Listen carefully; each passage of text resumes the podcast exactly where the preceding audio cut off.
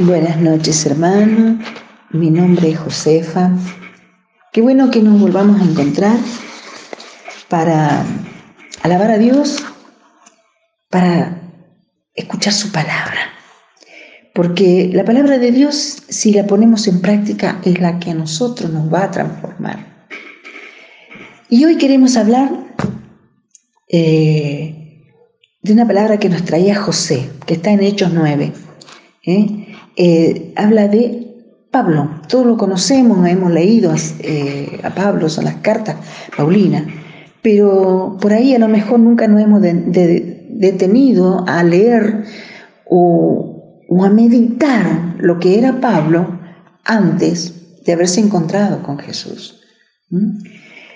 Dios cambió su vida por gracia. Saulo, se llamaba Saulo, era un perseguidor de los cristianos, ¿eh? Eh, a los seguidores de Jesús. Iba de casa en casa, los sacaba y los asesinaba, eh, los torturaba, los trataban cruelmente. Pero él pensaba aún que él estaba haciendo, que estaba haciendo bueno, que era bueno lo que él hacía, porque él tenía una ceguera espiritual. No sabía, o sea, no creía que, era, que era bueno para su gobierno. Porque a veces nosotros también estamos en, ese lugar, en una vida equivocada. Eh, vivimos a lo mejor eh, no creemos que Dios pueda tener un poder o que Dios tenga ese poder de sacarnos de ese lugar donde estamos. ¿eh? Porque esto pasa porque no sabemos, porque desconocemos, porque nadie nos ha ido a hablar a lo mejor que hay un Dios poderoso. ¿eh? Pero hoy tenemos esta, esta oportunidad de saber que Dios lo puede. Hoy conocemos el poder que tiene nuestro Dios y el poder del amor que, de nuestro Dios.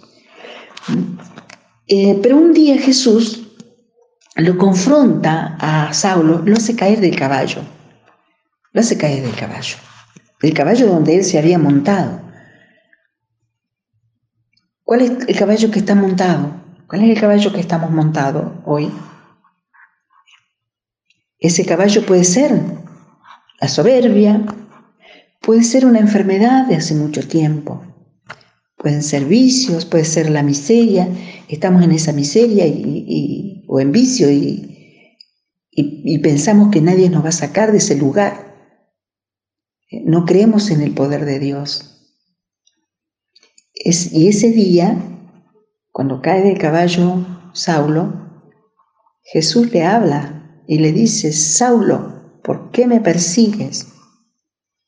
Y a partir de ahí se levanta Saulo reconociendo a Jesús, que es Dios, reconociendo, arrepintiéndose de lo que venía a hacer. Por, supuesto que hay algo más, pasan cosas, más cosas allí, pero se levanta siendo Pablo, porque ahí Jesús le cambia su vida.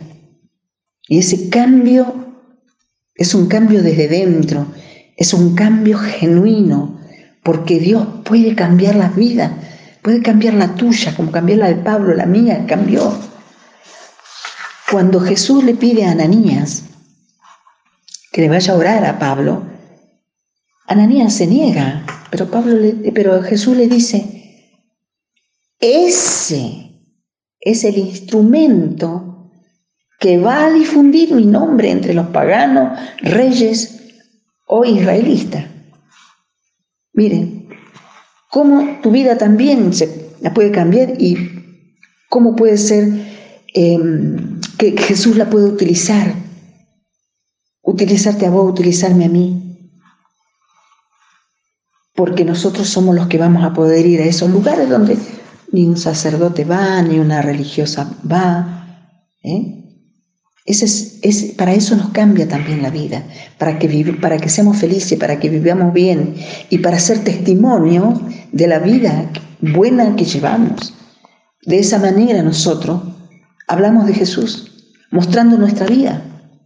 ¿Mm? Eh, Dios tiene poder y nos ama y quiere que nosotros seamos cambiados, quiere que seamos restaurados. Y si revisamos nuestros pasados a la luz del Espíritu Santo, podemos encontrar aún cosas dolorosas que están tan arraigadas y que Dios, que Dios nos quiere llenar con su gracia, que, y que esa vida sea libre y que dé frutos abundantes y maravillosos. Y también René nos compartía la historia de otro personaje bíblico, José. José, el de los sueños, eh, el que está en Génesis 37. José era el más chico de la familia de Jacob, uno de los hijos más chicos, y era como si fuese el más preferido, preferido. Pero lo que pasa es que José tenía una gracia especial, ¿por Porque era de oración. Él confiaba en Dios y él era de oración. Y, y sus hermanos le tenían celo. Y por celo le vendieron, lo vendieron como esclavo. ¿eh? Fue mayordomo, estando allí fue calumniado porque no quiso pecar, no se quiso acostar con la mujer de, Putifar, de, de, su amo. Por esa mentira fue preso, pero Dios nunca se apartó de él, siempre lo protegió, siempre estaba ahí porque sabía la confianza que, que José tenía. Y estando ahí con los años, yo lo hago corto por supuesto, hace que, con el tiempo hace que sea una persona importante ahí en, en, el país, en Egipto, donde vivía. Y allí volvió a ver a sus hermanos. Pero en su corazón no había venganza. ¿Qué hubiésemos hecho nosotros? Yo, en, en, la, en la, Josefa de antes, hubiese armado venganza. Pero en su corazón no había rencor, no había resentimientos, solamente tenía necesidad del amor familiar. Y esto era lo que nos recalcaba René, ¿eh? por la familia. Eh, nunca porque él nunca se sintió derrotado, porque el amor nunca es derrotado. Y cuando amamos, de verdad, ese amor siempre crece y crece para bien. Eh, ese amor no da lugar a los resentimientos, ni a los rencores, ni a los odios, porque el amor todo lo puede, dice el Señor en su palabra. Así que bueno, bueno, eh, ahí donde estás, vamos a cerrar los ojos le vamos a pedir al Señor que envíe su Espíritu Santo para que esta noche también derrame una gracia especial sobre cada uno de nosotros. Porque necesitamos de Dios, necesitamos amar como Dios.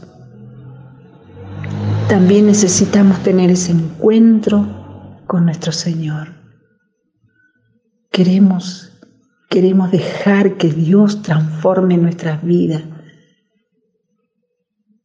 Queremos ser transformados, Señor, por ti, porque queremos ser mejor cada día. Oh bendito Dios, gracias Señor. Gracias por tu palabra, Padre amado. Gracias, Señor. Y que esa palabra, Señor, se grabe en nuestros corazones y empiece, Señor, a dar frutos como tú quieres que demos, Señor frutos abundantes. Gracias, Padre, bendito eres. Enséñanos a amar nuestra familia, Señor, así como son, pero amarlos como tú nos amas y como tú amas nuestras familias. Gracias, Padre, bendito eres.